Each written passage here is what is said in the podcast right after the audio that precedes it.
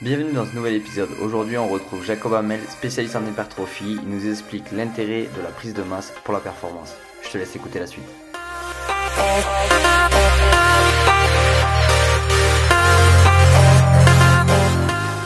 Bienvenue dans le Setup Podcast, le podcast où je vais à la rencontre des entraîneurs et préparateurs physiques du monde de haut niveau pour tenter de répondre à la question comment construire un athlète? Salut Jacob. Salut. La forme? Ça va? Va toi ben Super. Merci beaucoup d'avoir euh, accepté mon invitation sur euh, le podcast. Euh, on continue avec encore des invités de qualité. si tu pouvais commencer par te présenter pour les gens qui ne te connaissent pas. Ouais, donc je m'appelle Jacob Hamel. comme vous l'entendez avec ma voix, je suis québécois. Et dans le fond, ça fait 13 ans que je suis dans le domaine. Je suis spécialisé en prise de masse musculaire. On a un gym privé dans le coin de Saint-Jérôme, au Québec. Et c'est ça, on spécialise vraiment là-dessus. Euh, puis c'est ça, j'ai une école de formation aussi qui s'appelle euh, Éducation Quantum. On a des formations en ligne, euh, on a des formations en salle aussi. Et depuis quelques années aussi, je fais du coaching d'entreprise. j'ai un mastermind où est-ce que j'ai plusieurs personnes, une douzaine de personnes que j'aide pour démarrer leur, business de coaching, pour leur permettre d'avoir plus d'impact, plus de revenus et plus de liberté. Donc, en gros, c'est ça. Ouais, des semaines bien, bien occupées. Ouais, on aime ça. C'est ça. Bah écoute, euh, si on pouvait commencer par la première question, c'est euh, nous on s'adresse aux athlètes. C'est quoi un athlète pour toi? Ah, C'est une bonne question. Je pense qu'un athlète, c'est euh, quelqu'un qui performe dans peu importe ce qu'il veut performer. Puis que ça soit autant que tu veux faire du triathlon, du foot, ou même, même que tu veux être performant en tant que coach je crois que tu dois te voir comme un athlète. Fait que c'est, un athlète passe par la performance, selon moi. Puis, ça peut être aussi euh, Eric qui s'entraîne euh, cinq fois par semaine, qui est un athlète aussi au gym, puis qui court les fins de semaine, qui fait des choses. Ça peut être aussi ça, un athlète pour moi. Donc, euh, ouais, c'est un peu ça ma réponse pour ça. Ouais. Il me semble que tu as commencé par, étant jeune, le football américain. Oui, exactement. Maintenant, tu as fini par faire des concours de bodybuilding, de, de, comment s'appelle, de transformation physique.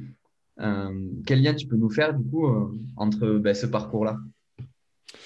Ah, ben, En fait, quand je jouais au, foot américain, je ne sais pas c'est quoi en kilos, là, mais je pesais 135 livres. Donc, en tout cas, c'est pas beaucoup.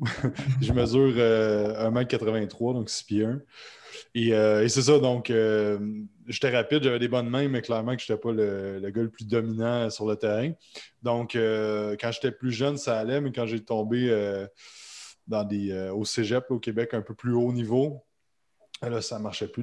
Il fallait, que je sois plus, plus massif. Il fallait que je gagne la force. Fait que c'est vraiment ça qui m'a amené vers, vers l'entraînement en salle. Et ben, graduellement, ce qui, est arrivé, c'est que même au, au cégep, je manquais encore de force, je manquais encore de masse musculaire. Puis c'est devenu comme une quête euh, euh, qui n'a jamais fini, en fait, vers plus le développement physique. Et euh, aussi, je me suis rendu compte que je n'étais pas super.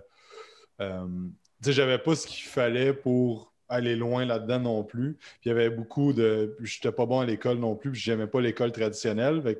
le football américain est très lié avec l'école.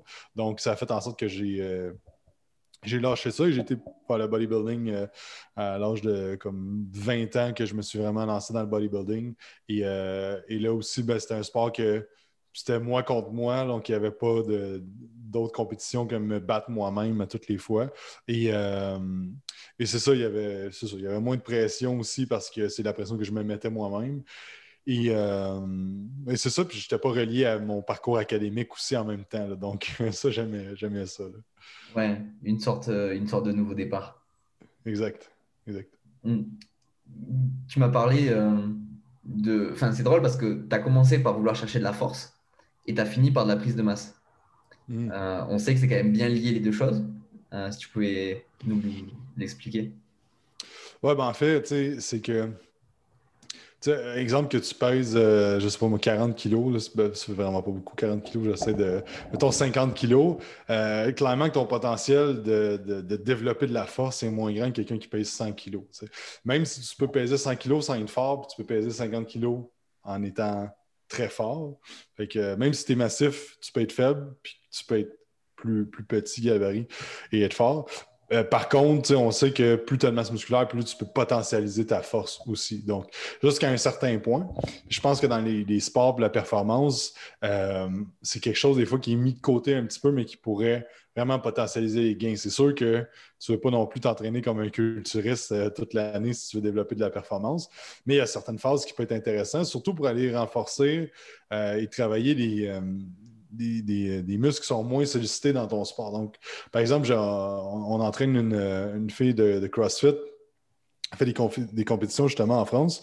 Et, euh, euh, et dans le fond, ben, avec elle, ce qu'on fait, c'est qu'elle, elle a son CrossFit, tous ses trucs, mais on fait des, euh, phases euh, plus bodybuilding un peu pour renforcer, par exemple, ses ischio-jambiers, euh, le haut de son dos, qu'est-ce qui rétracteur de la scapula, les triceps aussi, qui sont moins sollicités dans son sport. Donc, je pense que c'est vraiment de combiner les forces d'un avec les forces de l'autre. Tu sais, que si tu veux être un athlète complet, tu as besoin de force de vitesse, tu as besoin d'agilité, tu as besoin de plein de choses, mais tu as quand même besoin aussi de, masse musculaire à un certain point.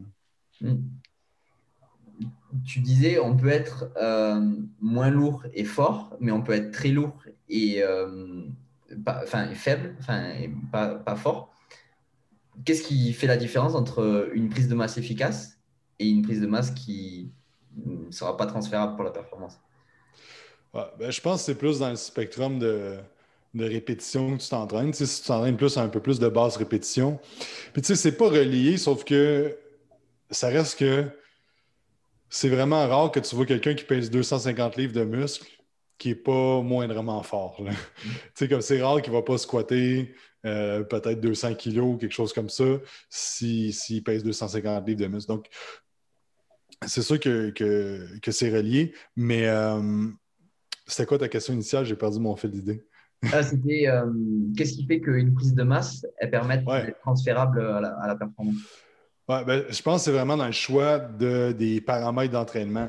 Euh, parce que si, par exemple, tu t'entraînes vraiment à des tempos super lents, par exemple des tempos isocinétiques, que tu vas euh, faire des concentriques lents, des concentriques, euh, des excentriques lents, des concentriques lents, c'est sûr que tu vas, tu vas perdre la vitesse de ton concentrique et ça prend un certain temps à revenir. Donc, c'est vraiment d'axer que tu, tu, sais, tu peux faire un mix entre OK, mais je vais faire un peu plus de basse répétition, des tempos un peu plus explosif, surtout en concentrique.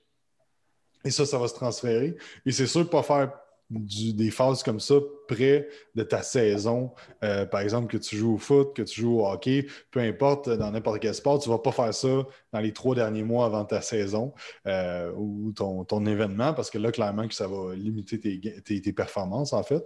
Euh, mais c'est ça mais la majorité des gens devraient focuser, même si c'est juste de gagner de la masse musculaire, leur, objectif, devraient quand même focuser à aller chercher des basses répétitions, des tempos concentriques explosifs, puis de devenir aussi un meilleur athlète en soi.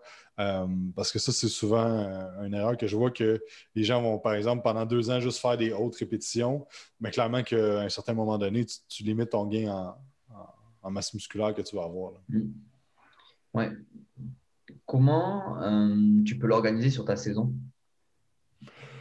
En fait, dépendant du, off-season, euh, la, durée du, hors-saison, euh, mais c'est souvent la première phase avec laquelle je vais commencer.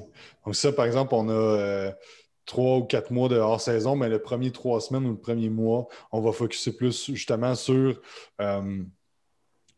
le unilatéral aussi, pour être sûr de bien balancer les deux côtés après ça, c'est sûr qu'on pourrait rentrer dans la neurologie et tout qu'est-ce qu'on qu'est-ce qui fait en sorte qu'on n'est pas balancé des deux côtés, mais bref. Euh, euh, et, c'est ça, puis on peut en garder un petit peu. Euh, tu sais, comme je parlais avec, avec Jessica qui fait du CrossFit, dans le fond, on en a un petit peu, elle fait des demi-heures, une à deux fois par semaine, durant toute son hors-saison pour, euh, pour travailler ses faiblesses qu'elle ne travaille pas dans son sport. Euh, donc, euh, ça peut être une façon aussi d'en mettre un petit peu, mais je l'éliminerai plus qu'on arrive proche de la saison, plus j'en enlèverai. C'est comme de façon linéaire, c'est qu'il y a plus de volume de ce stimuli-là, de, plus de, prise de masse en début de hors-saison, puis graduellement on diminue vers, vers le peaking phase. sur quel levier ou quel facteur influence notre prise de masse? Pour la, pour la performance Je suis pas sûr de comprendre ta question. Euh, dans le sens où il suffit pas juste d'aller au gym pour, euh, faire de la prise de masse. Comme tu disais, ça varie des répétitions, ça varie même dans le choix des exercices, mm. les courbes, enfin, il y a plein de choses qui influencent ce, ce comment s'appelle cette prise de masse. Mm. OK. Ouais. Ben, dans le fond, les paramètres les plus importants à regarder, puis, si on regarde les recherches, il y a des recherches qui vont prouver qu'on a besoin de beaucoup de volume pour, euh, pour avoir des résultats en prise de masse. D'autres, qu'il faut aller chercher une intensité relative qui est très grande. D'autres, le nombre de répétitions impacte plus ou moins et que c'est juste d'aller chercher un nombre X de, séries par semaine ou tout ça. Euh, donc, si tu lis la littérature, en fait, tu n'as juste pas de réponse parce que tout peut amener à l'hypertrophie. Je pense que c'est ça qui rend ça super intéressant parce que tout peut fonctionner dépendant de la personne, dépendant de où est-ce que tu es, dépendant de, plusieurs facteurs. Euh, personnellement, j'ai une approche beaucoup plus euh, haute intensité et bas, volume d'aller à l'échec musculaire au moins une série à tous les exercices. Ça, c'est sûr que c'est quelque chose que euh, le, concept des répétitions effectives, que c'est les cinq dernières répétitions, quand le concentré commence à ralentir sans que tu le contrôles, donc pas d'aller lent, mais que tellement que tu es fatigué que tu commences à avoir de la misère à faire ton concentré, que c'est là que les unités motrices s'activent plus, plus et qu'on a plus de recrutement des fils musculaires. Euh, donc, pour moi, le paramètre le plus important, c'est de t'entraîner fort. Donc, t'entraîner fort puis récupérer fort aussi. Parce qu'il y en a qu'il ne faut pas qu'ils s'entraînent fort non plus parce qu'ils s'entraînent trop fort. Mais ça, c'est une autre discussion. Mais, euh, mais c'est ça. Pour moi, le paramètre, c'est vraiment d'être capable d'aller chercher le vrai échec musculaire quelques fois durant ton, ton workout. Euh, puis après ça, c'est sûr que selon moi, après ça, c'est l'exécution de tes exercices. Avant de parler de paramètres, c'est vraiment comment tu exécutes tes mouvements. Est-ce que c'est bien ciblé aux muscles que tu veux travailler? Souvent, par exemple, les, gens veulent avoir un plus gros dos, un dos plus en V, donc plus travailler de grandeur dorsale. Mais quand on regarde la programmation qu'ils font, le choix des exercices, même si le volume est, bon, même si l'intensité relative, même si tout est, bon au niveau des paramètres, quand on regarde le choix d'exercice, en fait, il y a pas ou peu d'exercices qui vont vraiment solliciter le grandeur dorsale. Même chose pour les épaules. Souvent, les gens vont avoir les épaules plus rondes, euh, plus larges, mais quand on regarde le workout, il y a des shoulder press, deux variations de shoulder press, des front raise, et il y a trois séries de lateral raise à la fin. Donc, euh, le volume est axé sur le détail antérieur quand il faudrait travailler le détail médial. Donc, euh, et comment qu'on exécute ces mouvements-là, parce que souvent les gens vont faire du détail latéral, ben, en fait, ils pensent qu'ils font ça parce qu'ils font un lateral raise, mais s'il y a une rotation qui se crée et si le tronc penche vers l'arrière, ben là, on est rendu qu'on fait du détail antérieur avec cette, à cause que notre exécution d'exercice n'est pas optimale. Donc, c'est vraiment ça un des paramètres les plus importants, de choisir les bons exercices et de les exécuter comme il faut. Euh, puis après ça, c'est sûr qu'on peut rentrer justement dans le choix d'exercice. Euh, puis après ça, on peut rentrer dans oui, le volume, oui, l'intensité, tout ça, c'est important. Mais euh, je dirais que s'entraîner fort, puis faire tes exercices, faire bien tes exercices, c'est vraiment la base. Hmm. Ouais, tu parlais de bien récupérer. Est-ce que c'est juste dans la séance de laisser le temps justement entre que le muscle récupère ou c'est aussi à côté Oui, ben en fait, les, deux, oui, c'est important. Tu sais, souvent, ce que, ce que je vois quand les gens veulent prendre la masse musculaire, ils prennent trop des temps de pause qui sont courts. Euh, ben, en fait, tu as les deux. Il y a des gens qui prennent trop longtemps, il y a des gens qui prennent trop court. Mais souvent, les gens veulent avoir une pompe musculaire parce qu'ils pensent que c'est ça qui va amener euh, de gagner de la masse musculaire. Ils vont prendre des temps de pause, des temps de pause plus courts. C'est important qu'il y ait assez de temps de pause, on va viser d'un 2 à 3 minutes qui va être optimal pour, euh, pour la gain de masse musculaire. Puis l'affaire, c'est que on a toujours besoin d'augmenter aussi, de faire une surcharge progressive, que ce soit au niveau du nombre de reps, du nombre de charges, du tempo, peu importe. Il y a plein de façons qu'on peut faire de, la progression. Euh, mais ça te prend des temps de pause si tu veux être capable de faire plus et de t'améliorer. Ça, c'est sûr. Mais le repos, c'est vraiment dans les 23 heures autres que ton workout. Donc, d'optimiser ton sommeil, d'être sûr de dormir à 8 heures, d'être sûr de t'endormir rapidement, de ne pas te réveiller dans la nuit, même pas pour aller à la salle de bain, et de te réveiller le matin que tu es, fresh, que tu as, de l'énergie le matin quand tu te réveilles. Euh, la gestion de stress, qui est un des facteurs qui limite le plus le gain de masse musculaire puis qui amène le plus de blessures. Euh, limiter, des fois, c'est important de limiter la consommation de caféine pour certaines personnes parce que si tu es trop stressé, tu vas prendre un 200 mg, 400 mg de caféine. Peut-être pas ton sort.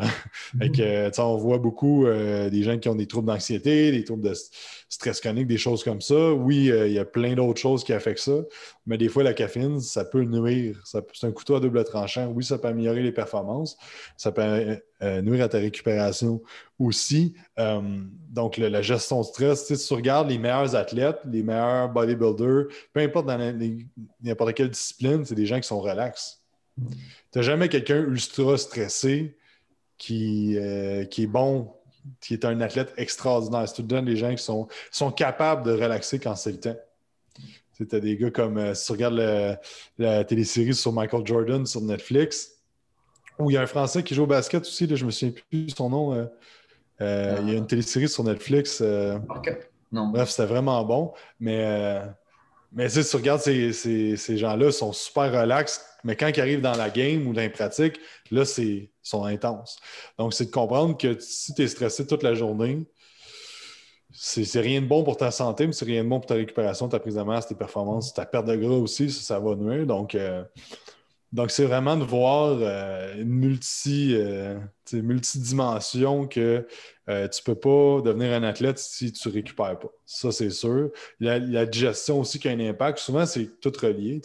Mais la digestion aussi va avoir un impact. Si tu manges des aliments que tu as de la misère à gérer, ben, même si tu n'es pas stressé, tu montes des hormones de stress dans ton corps. Donc là, la récupération se fait plus, est plus difficile.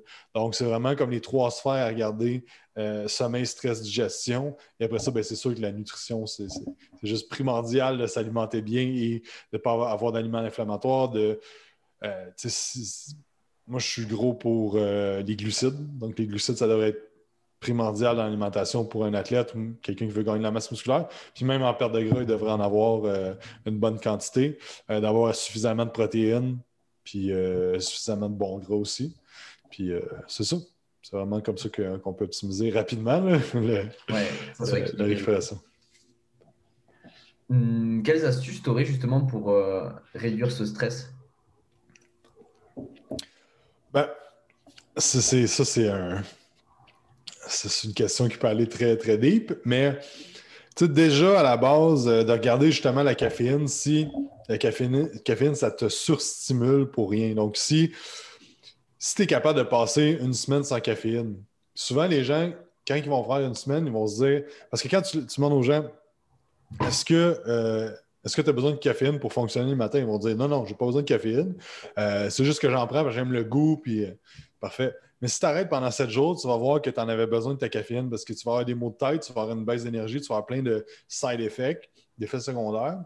Donc, c'est toujours bon de prendre des breaks de caféine. Ce que j'aime faire, c'est de faire un trois semaines où est-ce que tu vas consommer de la caféine et une semaine que tu n'en consommes pas. Donc, à tous les mois, tu prends une semaine de break.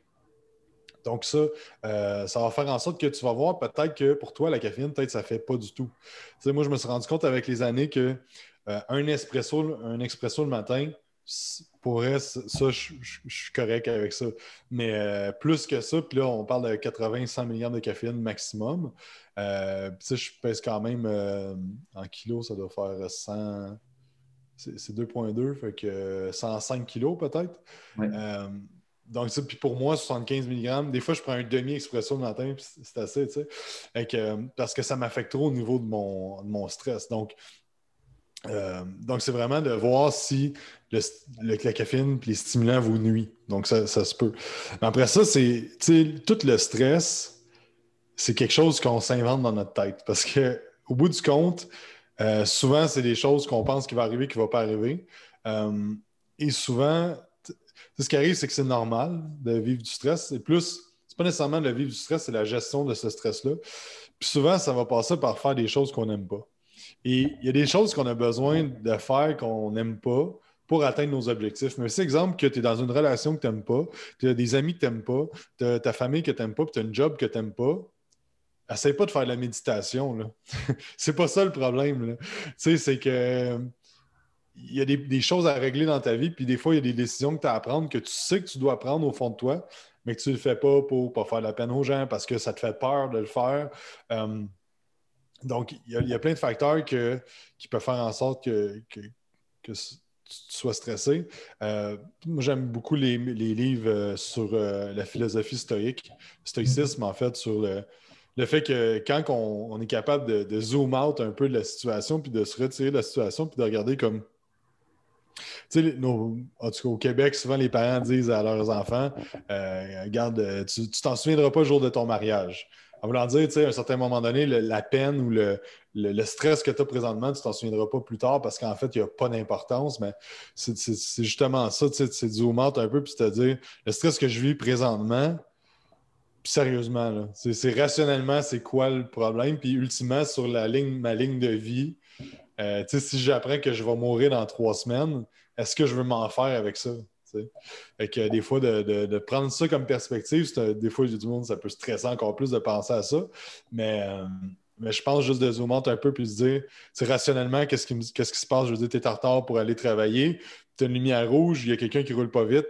Écoute, c'est ta responsabilité, c'est toi qui es parti en retard. Il est arrivé des choses, mais c'est toi qui as fait en sorte que tu es en retard.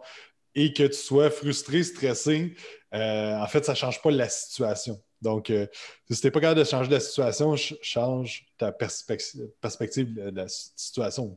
Change-toi plutôt que, changer. Puis, tu sais, des, fois, avec le stress, des, petits trucs. Tu sais, si tu peux être super stressé, super en colère, puis si tu euh, entends une, blague de ton, de ton humoriste favori ou quelqu'un qui te fait rire, tu vas tout de suite changer ton état d'esprit mais ça, on peut le faire, on a le pouvoir de le faire. Donc, si tu es super stressé dans ton auto parce que tu es en retard, fais juste mettre un podcast euh, humoristique ou mettre une vidéo YouTube pour te changer les idées.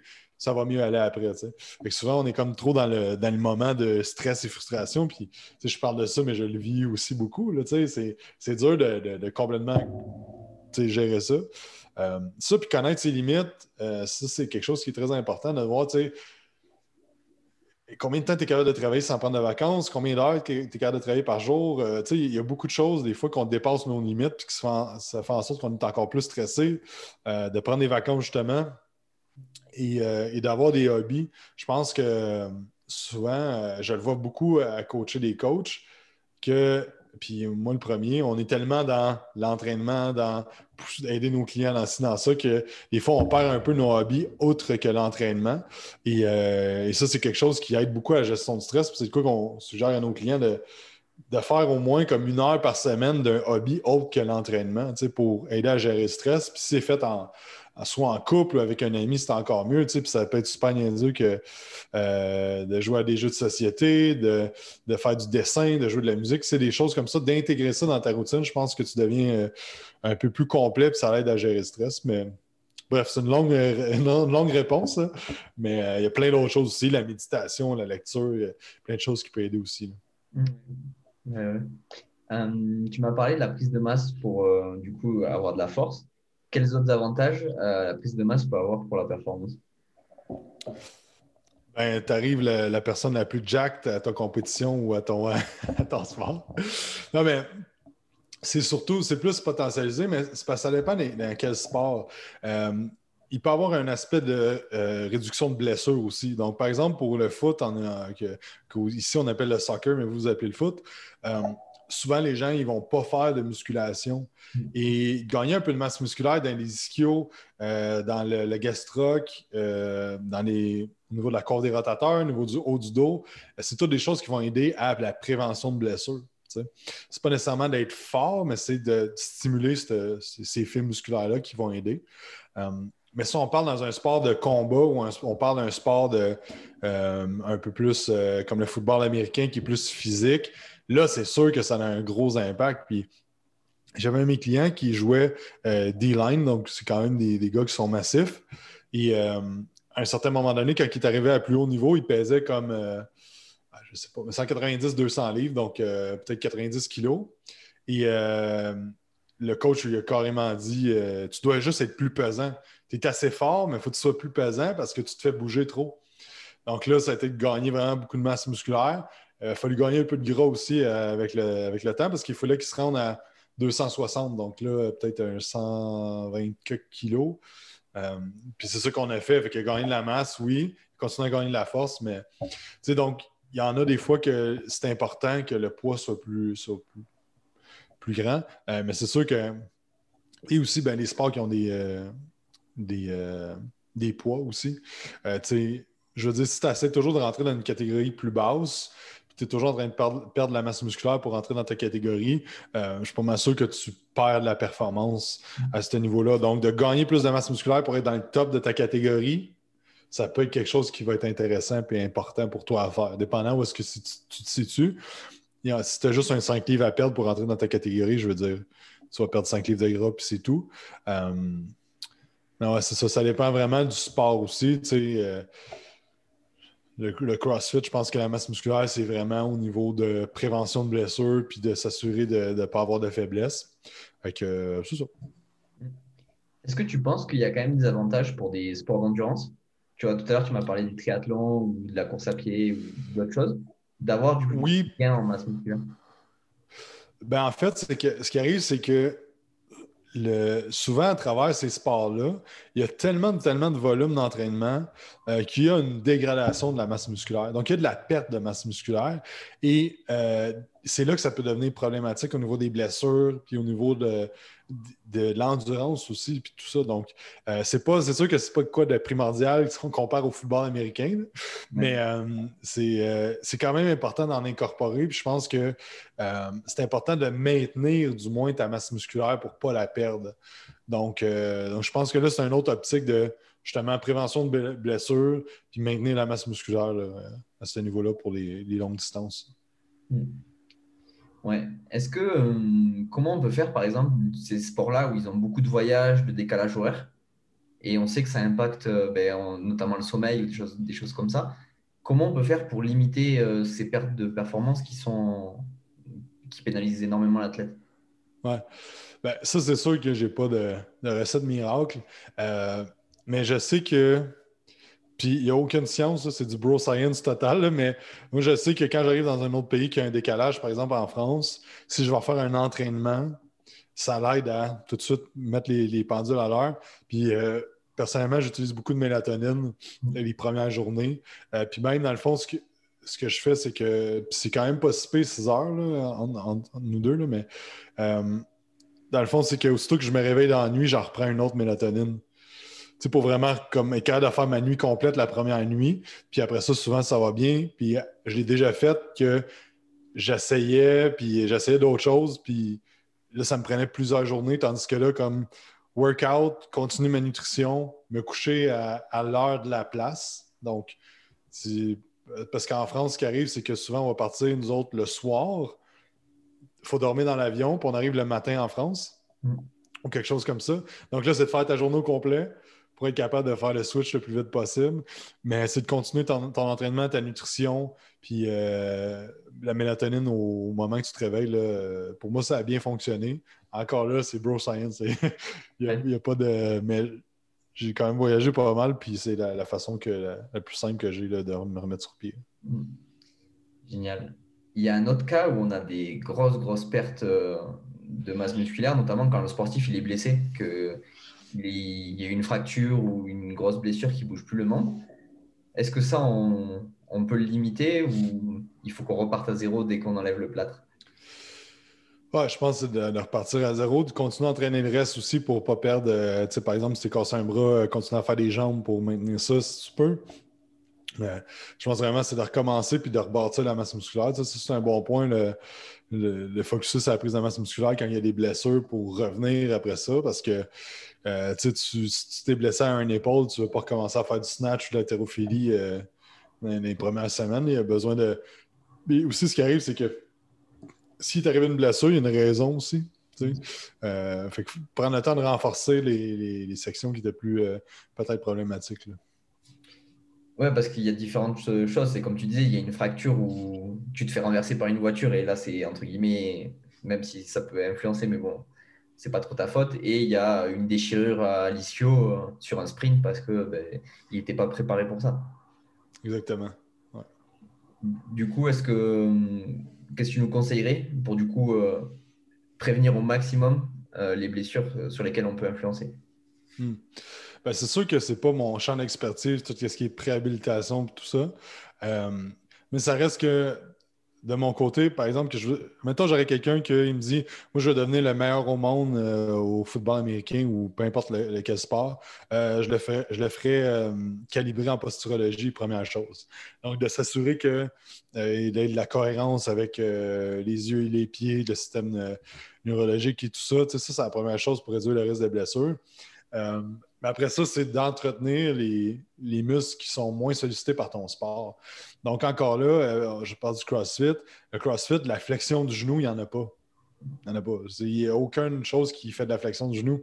Donc, de décortiquer c'est quoi et de mettre en emphase sur les mouvements qu'il n'y a pas. Donc, euh, euh, donc, c'est vraiment, vraiment de cette façon-là pour la prévention de blessures. Euh, J'irai voir quelqu'un comme euh, Maylin Dovan, euh, qui est au Québec ici, qui va en France des fois pour qui donne des cours de, réhabilitation, pre-hab et tout ça, qui est vraiment spécialiste là-dedans.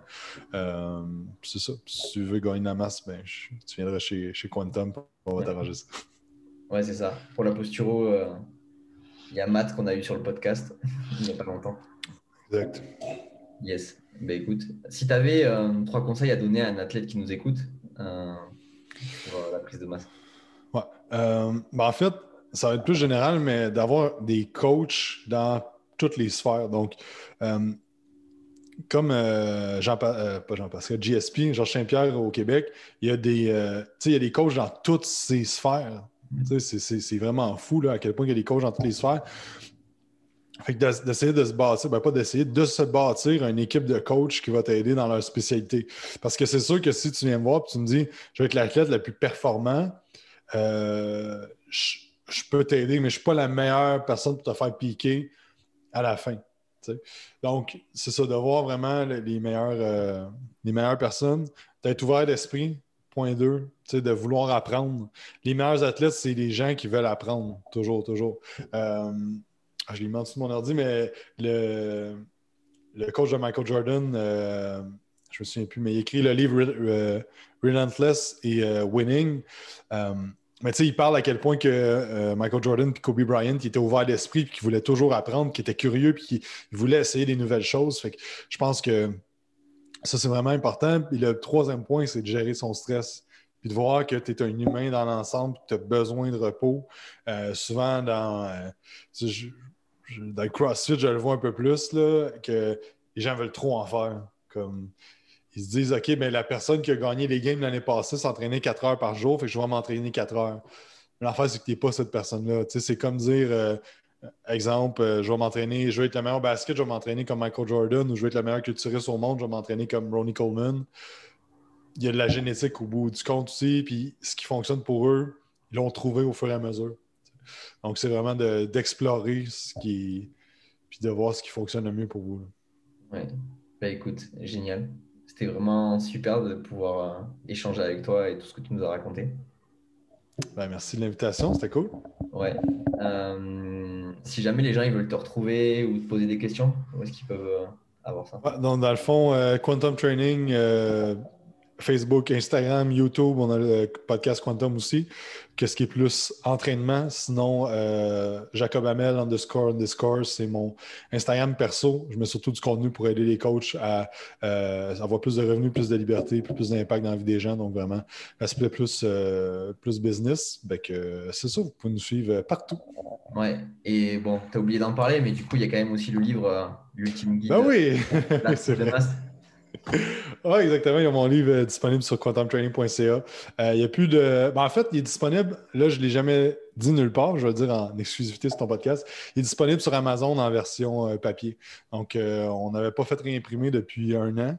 Et là, ben, je l'ai mis sur Amazon et ça ship avec Prime en France, pas mal partout. Donc, donc c'est disponible là avec un autre livre aussi qui est qui est plus axé pour les entraîneurs, puis euh, notre e-book de recettes aussi qui est, qui est, disponible en livre papier sur Amazon.